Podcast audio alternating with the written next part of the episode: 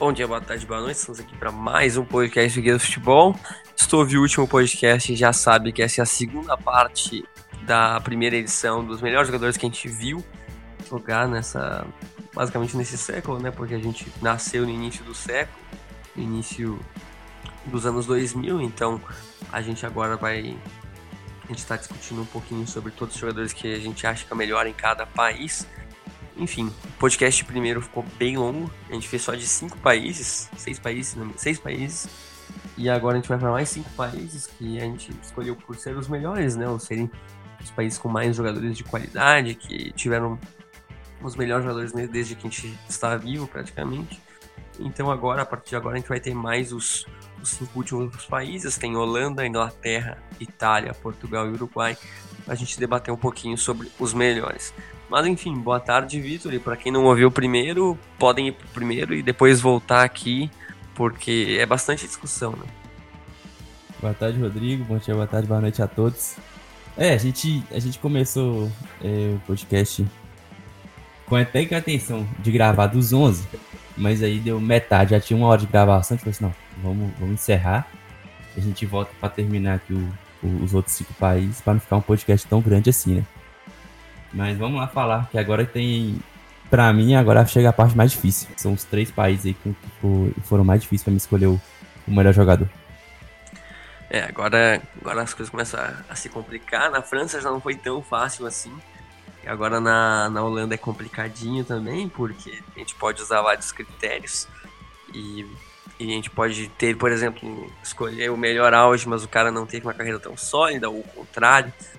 Mas enfim, Vamos lá, começando pela Holanda, que era o país que a gente parou. A minha escolha, ela ela é discutível por alguns pontos, pode falar em questão de títulos, pode falar em questão de carreira, mas a minha escolha foi por um cara que eu, eu sempre achei ele um dos melhores jogadores que eu vi, que, no auge, no caso. Eu achei era um cara absurdamente goleador e que sempre me chamou muita atenção o futebol dele tanto no primeiro quanto no segundo clube no, no auge dele. E já sei. Mas, é, não, não sei se é a tua escolha, mas a minha escolha é um cara que já tá, inclusive, aposentado, que é o Robin Van Persie. O Van Persie, para mim, no auge, no Arsenal, foi uma coisa de louco. Ele fazia muitos gols. Ele foi artilheiro da Premier League duas vezes. E é um dos maiores artilheiros estrangeiros. Oi? Ele foi duas vezes seguida pro clube diferente, se eu não me engano. É, exatamente. E teve toda aquela saída conturbada dele do Arsenal pro, pro United. Ele já não era tão novo, acho que ele tinha 28, 29 anos. E foi um dos melhores que eu vi. E pela seleção do Holanda, ele também foi muito bem, né? Ele foi um cara que, apesar de apesar de ter uma uma idade agora mais avançada, né? ele tá com 36.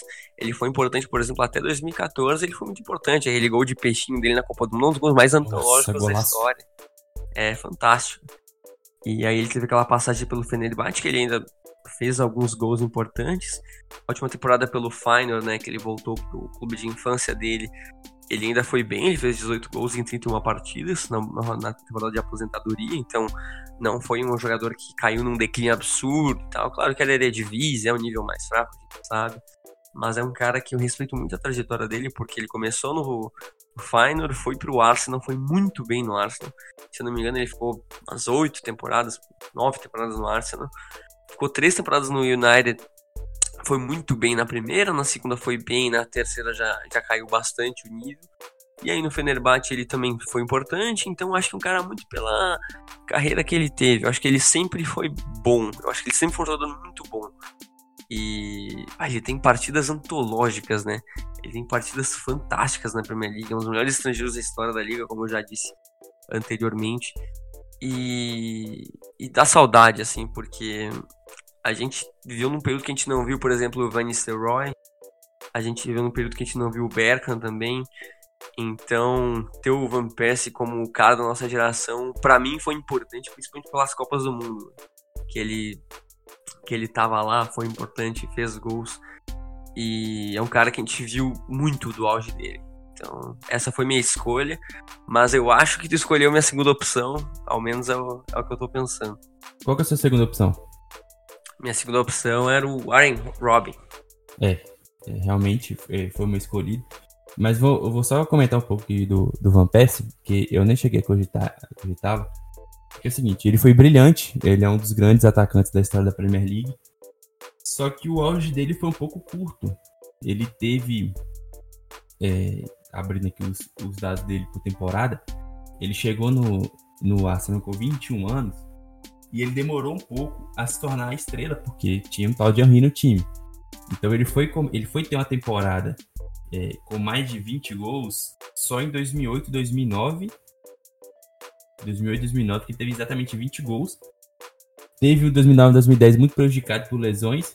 E aí depois ele teve anos muito bons a partir de 2010, só que foi só até mais ou menos 2013. Porque depois foi a, a, a temporada que o que o, celular, uh, o Alex Ferguson saiu e aí ele vai ele cai bastante de rendimento e aí com 30 e poucos anos, 31 anos, ele já sai do, do Manchester United e vai para o Fenerbahçe, que aí já, já é outro nível de exigência.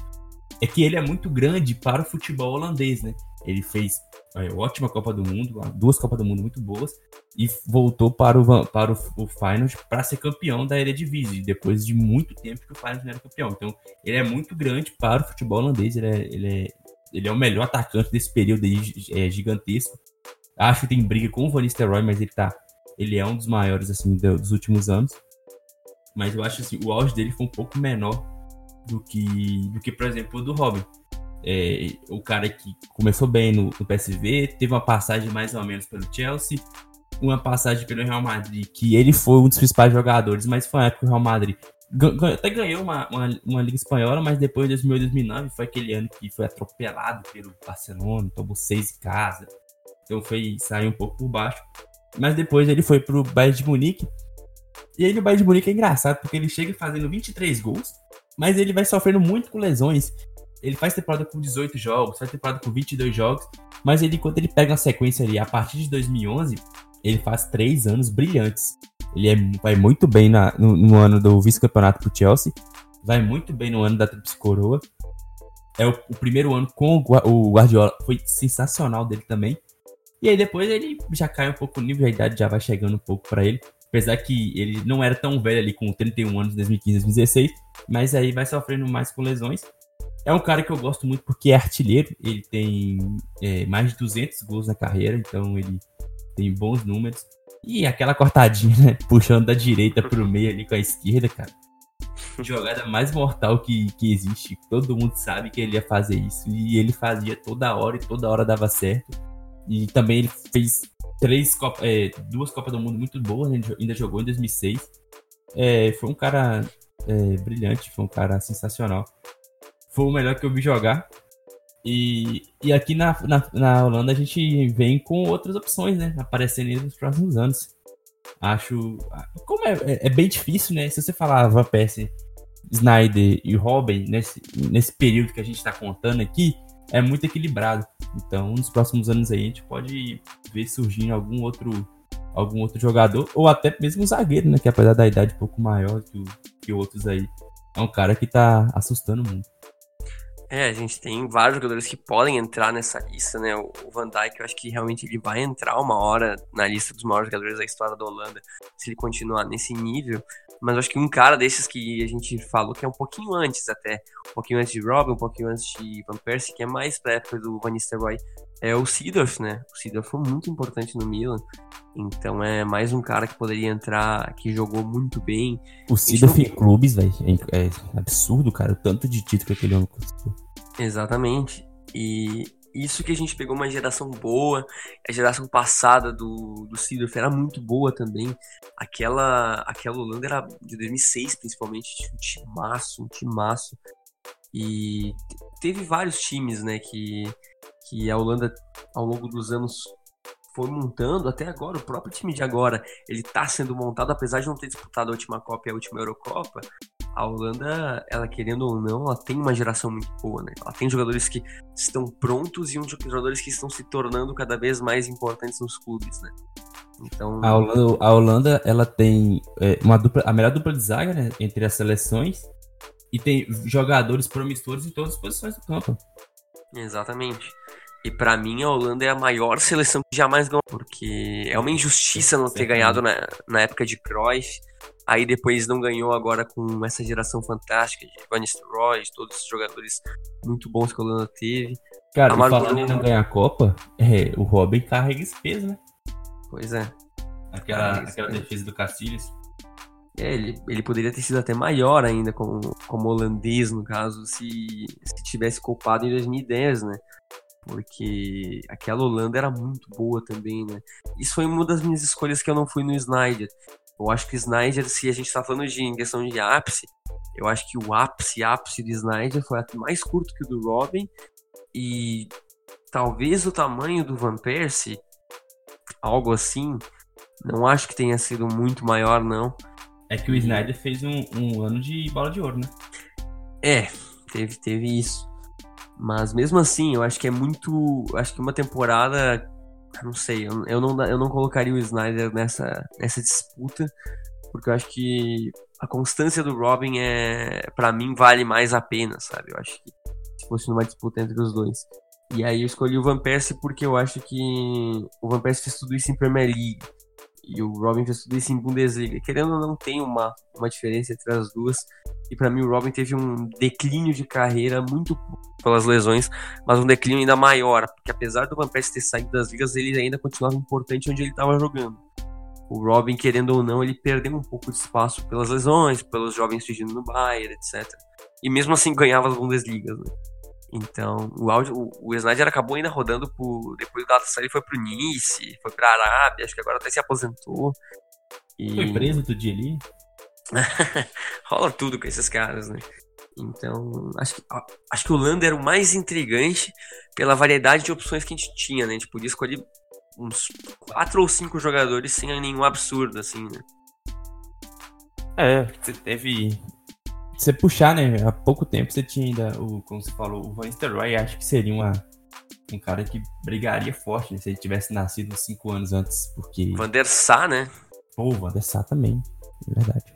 Teve, teve, vários, né? E vários que poderiam ter sido como o Van der Vaart também, vários, vários mesmo. No caso, o Van der Vaart, se tivesse jogado mais, que realmente acabou jogando. Né? Mas, enfim, discussões, discussões. É, vamos lá para um que é Cara, esse país aqui também é complicado. Pois é.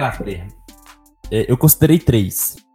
Eu também, eu acho que eu sei a, a trinca que tu escolheu. Gerard Lampard Paul Scholes. Não, Mas não. Ray Rooney? Pode uhum. ser também. Porque eu vou, eu vou, eu vou argumentar. É, primeiro, o Scholes eu acho que também entra na, é, um pouco no... Um pouco antes, né? Um pouco antes. É, eu acho bem antes, né? É. Ele era, ele era pilar da conquista da, de 99, por exemplo. É que o Scholes, ele. O Scholes é um daqueles caras que o. O Alex Ferguson foi levando, levando, levando. E mesmo velho, o cara continuava lá, né? Pensar que a aposentadoria dele foi em 2013, não faz tanto tempo assim, né? É, ele foi, voltou. É, então ele ficou 20 e poucos anos lá. Teve vários, né? Ryan Giggs, por exemplo, foi um desses caras do Manchester United que ficou muitos anos, mas claro, o Ryan Giggs era de Gales, mas foram vários desses jogadores que o Alex Ferguson ficou segurando até a aposentadoria dele, né? E, mas enfim, pode continuar.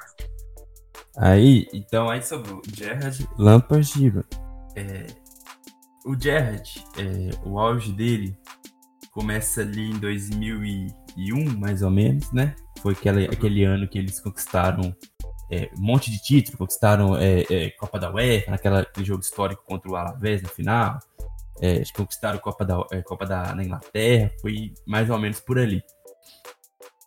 E foi até mais ou menos ali 2013, ele jogou muito bem, mas já não era tão grande assim, e teve momentos bem... É, faltou conquistas, né? Ele chegou na final da Champions de 2005 campeão, mas eu já não vi. Na Champions de 2007 foi vice-campeão, mas o, o, o Liverpool praticamente não chegou a brigar por títulos nesse período. A deslizada. E, a deslizada. E faltou, e faltou títulos é, é, para ele nesse período que eu vi, né? Uhum. E tem o Lampard que, que fez. Que teve o, chegou no Chelsea ali no início também dos anos 2000. teve aquelas, aqueles anos espetaculares com o Mourinho em 2003, 4, 4, 5, e foi campeão. Aí, e ele conquistou títulos. Ele conquistou depois a Premier League 2009, 2010, que foi, fez mais 20 gols. É, junto com, com o Drogba, foi muito bem é, naquela conquista, foi batendo recorde de gols na época. Depois ainda conquistou a Champions League, primeira Champions League da história do Chelsea. E ele, te, ele teve anos, por exemplo, ele teve anos dois, entre 2005 e 2010, ele fez todas as temporadas com mais de 20 gols. Então, com um cara com meia, eu acho isso, isso grande, acho isso bem relevante. E o Rooney, ele tem mais do que todos os outros que é títulos, né? Ele ganhou 18 títulos é, na carreira, é, todos pelo, pelo Manchester, Manchester United. E ele teve o auge ali a partir de 2000, a temporada 2006, 2007. Até ali 2012 foi fantástico, cara, porque mesmo dividindo, mesmo não sendo protagonista, né? Porque ele tinha Cristiano Ronaldo, que era o grande craque da época, mas ainda tinha Giggs, ainda tinha que, que teve Berbatov, teve Tevez, então todo ano ele tinha alguém para dividir gols, para dividir é, boas atuações. Mesmo assim, fez 23 gols, 18, 20, em 2009, 2010 fez 34 gols, conquistou 5 Premier Leagues, conquistou Champions League. Então foi um cara assim que, que assim, marcou muitos gols. É o, um dos maiores tiros da história do United, maior da história da, da, da Inglaterra. Mas, mas entre os três eu vou ficar com o Lampard. É, eu pensei muito no, no Rooney, mas o, o Lampard ele impactou mais. É, o auge dele foi. Eu vi mais o auge dele. Acho que é, o, o, do Gerrard, o melhor Gerrard, foi até 2007, foi quando eu comecei a assistir. Ali depois, talvez até 2009, mas faltou títulos. Eu não vi o Gerrard conquistando. E o Lampard eu vi. O Lampard conquistou a, a Champions League já ali, final de feira ali, daquele Chelsea incrível, já não tinha Mourinho, o Maludá e o Calu já não eram os principais jogadores, você tinha o Ramires ali já ganhando posição, por exemplo, de Essien, por exemplo, Bala que já não estava mais lá, Macarele já não estava mais lá. Então o, o Lampard pegou um Chelsea que já estava ali no final, no último gás, e foi um dos principais jogadores na conquista da, da Champions League, depois ainda ganhou a Europa League, foi tricampeão inglês. E foi bem mais artilheiro, foi, fez mais de 300 gols, que o, o Gerrard fez 212, então 90 gols a mais. O, o Rooney tem mais que os dois, mas é, é óbvio, né? Porque é, é um atacante. Então eu fico com o Frank Lampard. Foi bem difícil para escolher essa, até por todos os motivos que tu listou, né? Que, que todos para mim tinham prós e grandes contras e claro, grandes prós também, mas grandes contras principalmente. Então eu fui anulando pelos contras. Cara, eu, eu tava muito em dúvida entre os três mesmo. E aí eu quase cortei para só Lampard e Gerrard, mas eu puxei o Rooney de novo na conversa. Eu pensei em puxar os Scholes, mas os Scholes a gente pouco viu do auge, né? Porque aí era muito talento distribuído, né? Era muito talento distribuído. Então eu fui pelo jogador que eu mais gostava de assistir. Porque, assim, eu acho que o Rooney, o que ele fez foi muito expressivo que eu acho que jogador ofensivo mesmo que vai fazer o que ele fez agora vai ter só o Harry Kane. Eu não sei se na, no século tem alguém que fez mais que ele ofensivamente pela Inglaterra. Eu acho que não. E o Rooney foi muito grande no Manchester United, mas como tu disse, num time muito forte. Era um time, o time do Alex Ferguson era muito forte. Tanto que depois dali é um declínio bizarro que tem. E aí ele começa Aí ele começa a não ser mais protagonista, que ele já nem era, né? Eu acho que o que pesou na minha escolha de não ser o Rooney foi que ele nunca foi o cara, né? Sempre teve alguém compartilhando. E quando não teve, o United não era grandes coisas, entendeu? Porque depois de 2013, por exemplo, quem era? Não, não tinha mais muito aquilo. Não, é ele teve uns anos, assim, 2010, ali, 2011. Ele foi aquele gol, por exemplo, contra o Manchester City. Sim, é, ele, ele, era o craque do time nessa época. Ele, ele... conquistou sendo craque, né? Sim. Pelo menos um título, né? Ele foi craque. Não, sem dúvida, sem dúvida. Tanto que teve vice de Champions League, por exemplo. Teve tudo isso, né? Só que mesmo assim, eu acho que. Hum, por exemplo, o Rooney hoje, ele tá jogando agora no Derby County, por algum motivo, eu não sei porquê ele ainda tá jogando, mas ele é muito novo, né? Ele tem 34 anos. E a gente parece que ele tem 38 de tanto tempo que a gente tá vendo ele jogar. Mas desde aquele guri que surgiu do Everton, que foi muito bem no Manchester United, tá absurdamente bem, os maiores jogadores da história do time. Eu fiquei pensando, fiquei pensando, e eu optei por deixar ele um pouco de fora, principalmente depois da, da era Ferguson, porque isso já dá umas 4, 5 temporadas que ele não foi o cara. Aí beleza, aí eu fui para Lampard e Gerrard. E aí eu comecei a ler várias, vários depoimentos de quem era melhor, dando argumentos. E aí eu fui muito pelo, pelo meu estilo de jogo favorito. Que, cara, é, é muito difícil comparar, porque assim, o Gerrard. Eu, eu ia escolher o Gerrard. Só que o Gerrard, ele não ganhou nenhuma Premier League, cara. Nenhuma Premier League. E isso é uma coisa que o Rooney te levava nas costas colocava, tem, deve ter umas seis nas costas dele, por exemplo. Eu não sei quantos ele acabou ganhando no final da carreira, mas foi um número bem alto. Tipo, cinco Premier Leagues o Rooney ganhou, por exemplo. E o Gerrard não ganhou nenhuma. Como o Victor falou, a gente não viu a. A gente não viu o Gerrard 2005, que eu acho que poderia pesar bastante, né? Porque apesar do Chelsea ter ganhado 2011 e 12 pode dividir ali com o Drogba, por exemplo, o grande craque, ou o Peter Cech, pode dividir com alguns jogadores. Eu acho que o Thierry em 2015, em 2005 ele foi talvez mais dominante e importante do que o Lampard foi depois. É porque o Lampard já não era mais criança em 2011 e 12. Então eu fiquei muito nessa de escolher o Gerrard, mas eu estaria mentindo porque a gente não chegou a ver o que o auge dele, até 2007, como tu falou, a gente estava recém começando a ver. Então acho que é um cara que ficou muito mais para antes e que talvez a gente pudesse escolher agora se não fosse a, deslizada, porque aquilo ficou na culpa dele, né? Foi contra o Chelsea, foi culpa dele, não tem o que fazer, foi um, uma fatalidade, mas acontece. Só que isso perdeu a Premier League, foi ali que as coisas começaram a, a, a complicar de vez pro Liverpool, era um Liverpool muito bom, muito forte. Então eu acabei ficando pelo Lampard por causa disso, porque era um cara mais artilheiro, um cara que tinha números mais expressivos, apesar de gostar muito mesmo do Guerra e de talvez plasticamente preferir ele, preferir o estilo de jogo capitão dele que ele é, né? E pela, até pela carreira dele que ele teve, porque aquela passagem pelo menos ter assistido Lampard foi muito estranha. Mas mas enfim, eu acabei escolhendo o Lampard por causa disso, de todos esses fatores de fatalidades que aconteceram com, com, com o Gerrard mais do que tantos méritos assim do Lampa.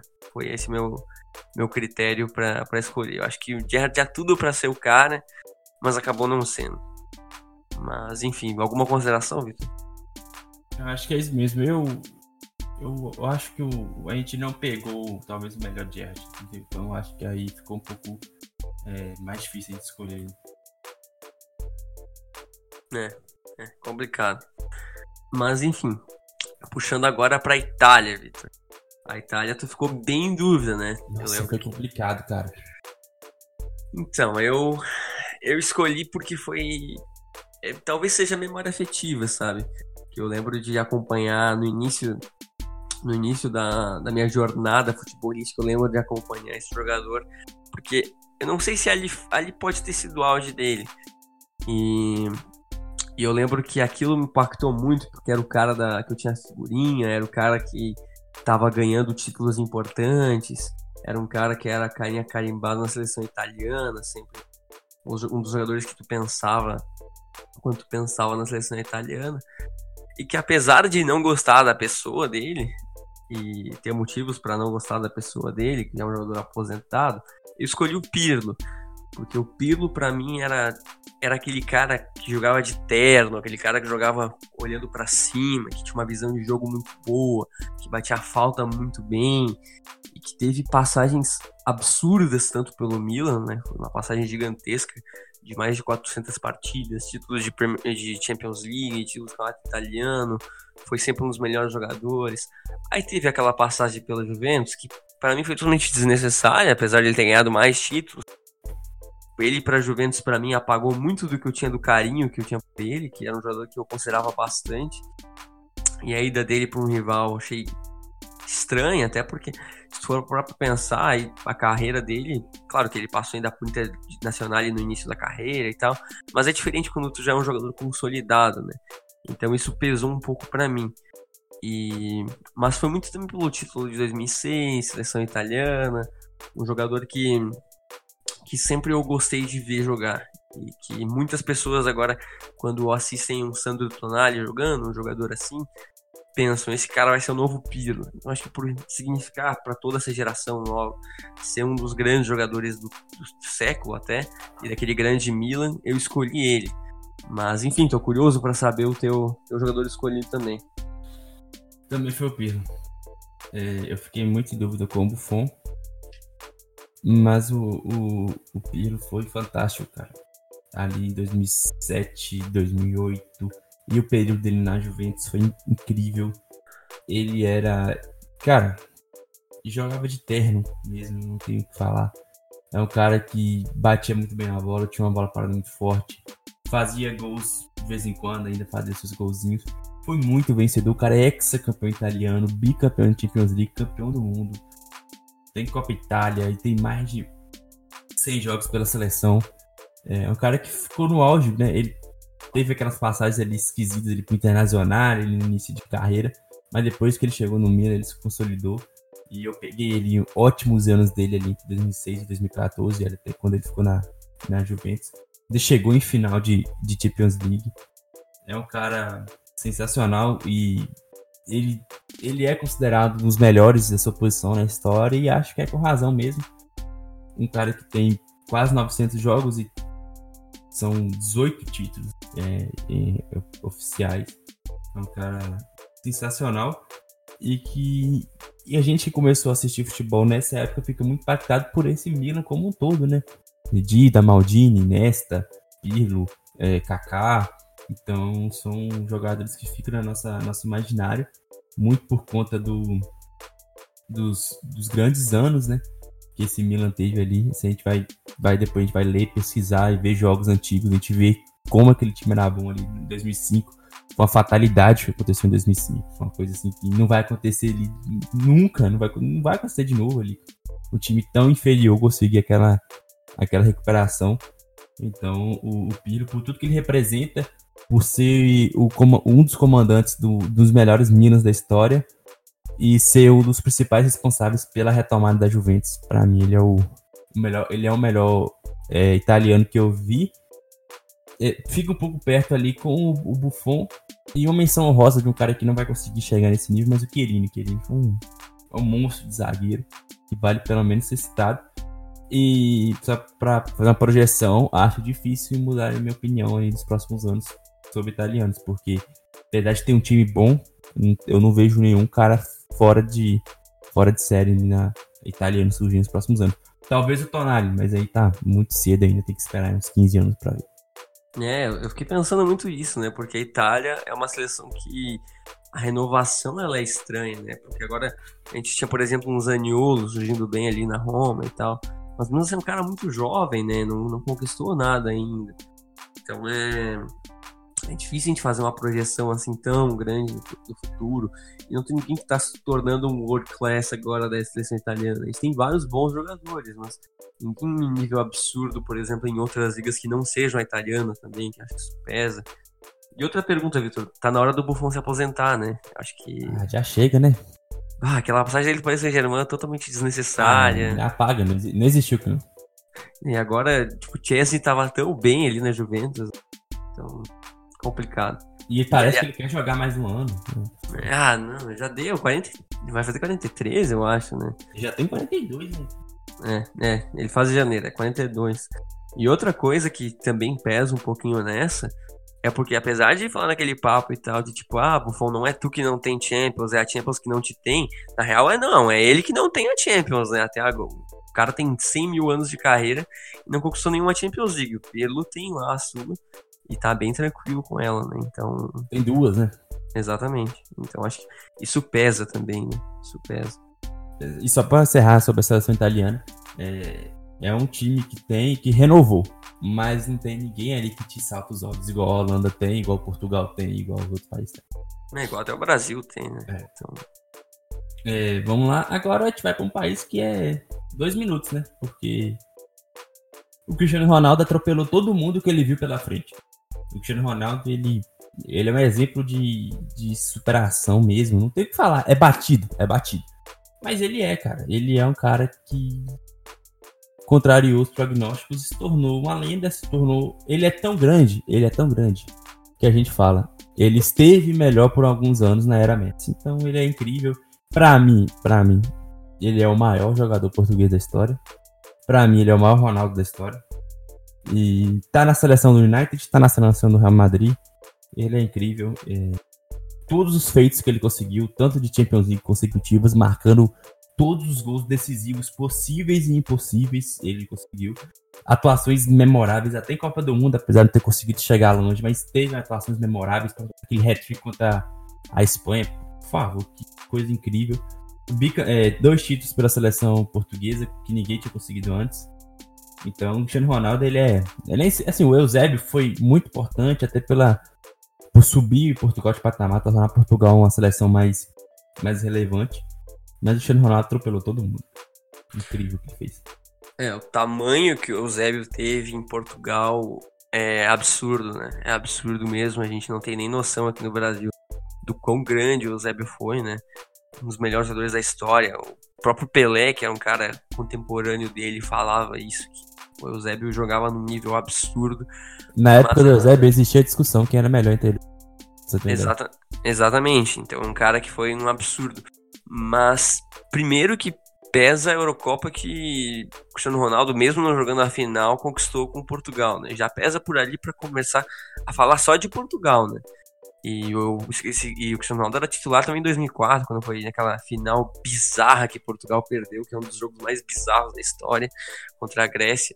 Mas, enfim, eu acho que a discussão ela é absurda quando a gente começa a pensar que a seleção portuguesa de 2004, 2006 era muito boa, né?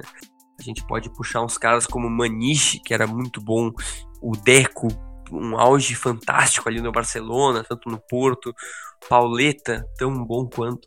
E aí o melhor de todos antes do Cristiano Ronaldo e provavelmente nesse período entre Ronaldo e Eusébio foi o Figo, né?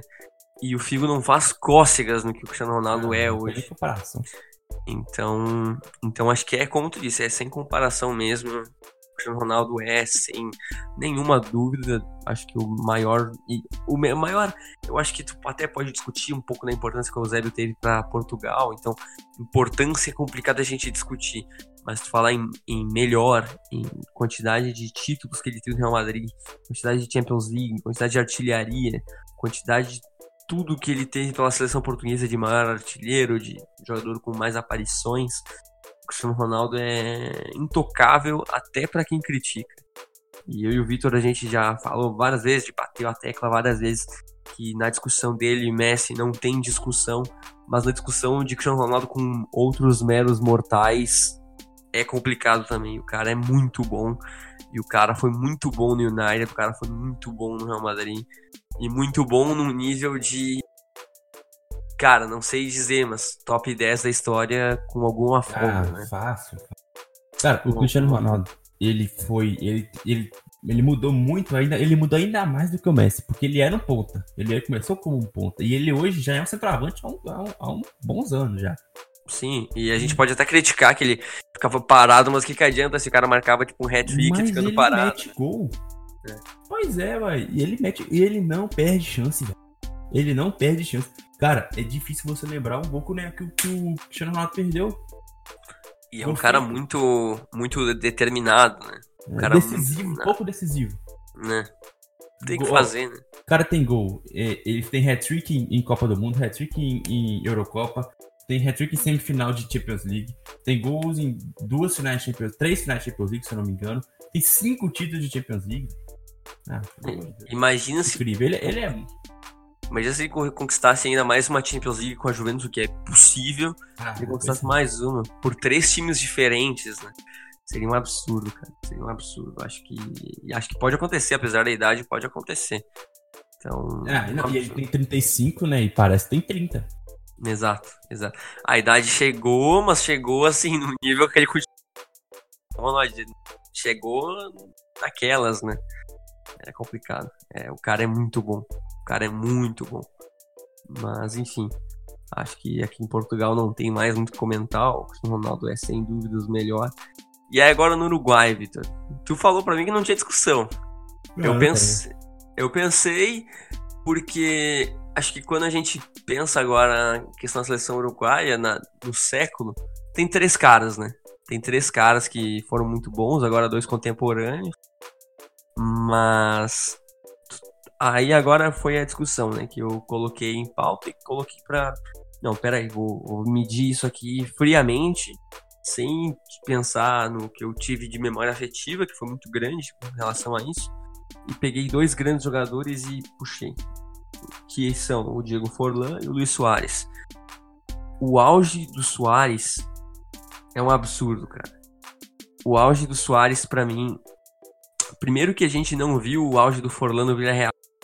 A gente não pegou aquele auge fantástico dele de 2005 por aí. A gente não pegou. É porque é, é, durou até ali 2010, né? Ele foi muito Exato. bem. Só Ele que muito a... bem no Atlético. Só que a queda dele depois do Atlético é absurda. É absurda a ponto de ele não se destacar no Brasil. É absurdo a ponto de ele se tornar um jogador descartável pela Inter de Milão. É absurdo a ponto de ele ir para o Japão. E o Soares, o Soares foi o melhor jogador da Premier League pelo Liverpool. O Soares foi chuteira de ouro, se eu não me engano, da Europa no Barcelona. O Soares fez temporadas muito boas no Barcelona, principalmente no início dele na passagem. Foram muito boas mesmo. As Copas do Mundo do Soares, inclusive, foram muito boas, apesar de mordida e de tudo. Ele foi muito bem. Então... O que o então Soares fez com a Inglaterra em 2014? Nossa, tá louco. machucado, bicho. É, tá louco. E aí, por exemplo, outros caras que eu tentei puxar, assim, tem um Godin, que foi muito importante, um zagueiro muito bom por muito tempo no futebol europeu. Tu tem um Cavani, que até hoje é um baita atacante no Paris Saint-Germain e tal. Mas eu acho que ninguém teve esse auge que o Soares teve. Porque, cara, até nos tempos de Liverpool, velho, o que, que o Soares fazia era uma coisa assim de louco, né? De louco mesmo. Não sei se teve muitos jogadores melhores que ele, estrangeiros na Premier League depois dele, porque o que ele fez foi sacanagem por lá. E as temporadas do Barcelona dele, ele teve, ele teve um ápice muito grande também, né? Já posso, já posso falar o meu? Pode, claro. Cara, é, é o Soares, velho. É o Soares. O Soares é o melhor travante que a gente viu, provavelmente. Ele tem. Ele tem, ele tem temporadas de 49 gols pelo Ajax. Ele tem temporada de 30, 12 temporadas de 30 gols com o Liverpool. Ele tem três temporadas acima de 30 gols com o Barcelona, uma de 59 gols pelo Barcelona 2015 2016.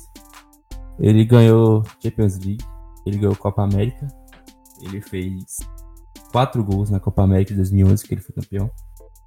Ele tem quatro Liga Espanhola, quatro Copa do Rei.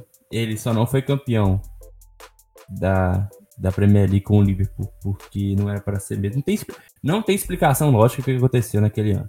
Não tem explicação lógica. E. E assim, é, ele vem em um nível bem abaixo do normal dele. Bem abaixo ali, pelo menos desde, desde 2018. Ele caiu muito. Ainda assim, a temporada passada ele fez 25 gols. Esta ele tinha 14 até se lesionar. Cara, e ele tem. É, ele já é o artilheiro da história da seleção, ele tem 59 gols em 113 partidas. Ele fez dois gols nessa Copa América desse ano, do, 2019, fez dois gols na Copa do Mundo 2018. Ele, na Copa América 2014, até a mordida, ele era o melhor jogador do time. Ele tinha feito gol em, em dois gols em dois jogos. É, com, a, com a Inglaterra foi o, o jogo decisivo que ele precisava é, marcar. A, a Uruguai não podia perder aquela partida. Então, assim, ele é um cara que, que tá no, entre os melhores do mundo, da posição dele, há 10 anos. Há 10 anos, entendeu? Até hoje que, ele, que já surgiu Kane, já surgiu Werner, já surgiu vários jogadores ele ainda tá ali, top 10, top 15, entendeu? E foi muito bem também na Copa do Mundo 2010, teve aquele lance histórico lá da, contra a Gana, que ele fez. Fantástico. e outra, e outra coisa também, já pegando aquele período que ele defendeu, né, em 2010, Em 2011, a dupla de ataque do Uruguai, campeão da Copa América depois de milhões de anos, era ele e o Forlan. E o melhor jogador da competição foi ele. E ele foi o segundo na artilharia. O, só ficou atrás do Guerreiro. Então, também diz nesse tamanho dele pela seleção uruguaia, né? Que é uma coisa que poderia ser discutida até pela Copa do Mundo do Forlan em 2010, né? Sim, o Forlan foi brilhante na Copa do Mundo 2010. O, o Soares foi um, um bom coadjuvante. Em 2011, o Soares foi o melhor jogador e o, o Forlan foi um ótimo coadjuvante. O Soares foi o melhor no título, né? Sim. Então, e ele tem a, a, a carreira do, do Soares é melhor, porque e, em clubes, então, nem se compara. Porque o Forlan, ele tem anos bons no, no Independiente, foi um fiasco no, no Manchester United, vamos combinar. Foi, foi muito bem, tanto no Vídeo Real quanto no Atlético de Madrid, mas ele foi mal na Inter, no Inter também não empolgou. E aí terminou rodando em, em países periféricos, ao contrário do Soares, né? O Soares, é, entre altos e baixos, ele foi brilhante em todos os clubes onde ele passou e conquistou muito mais. Então, para mim, o Soares é o melhor jogador uruguaio. Acho que tem disputa com o Francisco Francisco é, é, nesses jogadores mais recentes, né? Se puxar lá para década de 50, década de 30. Acho que tem disputa ali. Mas ele tá facilmente aí, top 5 da história. O Forlan talvez esteja também. Talvez dê pra colocar os dois. Mas o Soares, para mim, tá um, um, patamar acima. E eu acho que o Forlan aí tá mais próximo do Cavani do que do, do Soares. De, de. Acho que o Cavani tá mais próximo do Forlan do que o Forlan do Soares. Eu acho que. Eu acho que é, é bem isso mesmo que tu falou. Eu acho que talvez gere uma, um pouco de dúvida em relação à seleção uruguaia mesmo, porque a Copa do Mundo de 2010 do Forlan foi uma coisa assim de louco. O que ele jogou foi fantástico. O Uruguai, depois de nem jogar a Copa do Mundo de 2006, 2010 já foi semifinalista. Fez jogos fantásticos, jogos memoráveis contra a Gana, contra a Alemanha, contra a própria Holanda. Foram jogos fantásticos mesmo, mesmo perdendo. A, o Uruguai foi muito bem mesmo. E o Forlan, ele ficou marcado como um cara daquela seleção, né? Só que aí, a partir de 2011, já teve a transição. Porque aí, como os dois já eram os grandes craques, o Soares já, já tinha ido muito bem na Ajax. Já estava já tava sendo destaque no, em clubes. E aí, ali foi a volta, né? Porque ali foi o declínio do Forlan. A partir de 2011, o Forlan, ele ficou 10 meses na Inter de Milão, né? já veio pro Inter em julho. E aí, a partir dali, o Forlan não foi mal, mal.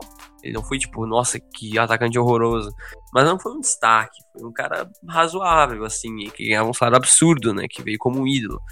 Aí depois que ele rescinde o contrato, ele já nem tava mais bem, foi pro Japão e tal.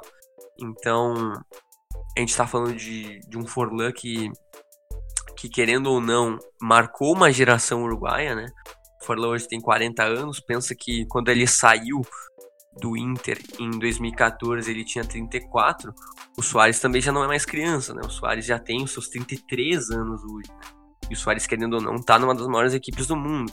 Então, se for comparar o, o lugar da carreira onde estava o Forlan com 33, o lugar que o Soares está hoje, apesar de não estar na melhor fase, nem perto disso, é, acho que isso diz muito bem sobre a carreira dos dois. Acho que se fosse população uruguaia, acho que tem bastante discussão. Acho que a gente pode entrar numa discussão bem grande sobre quem for melhor.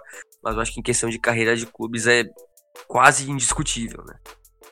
É, é, é exatamente por aí que eu, que eu penso.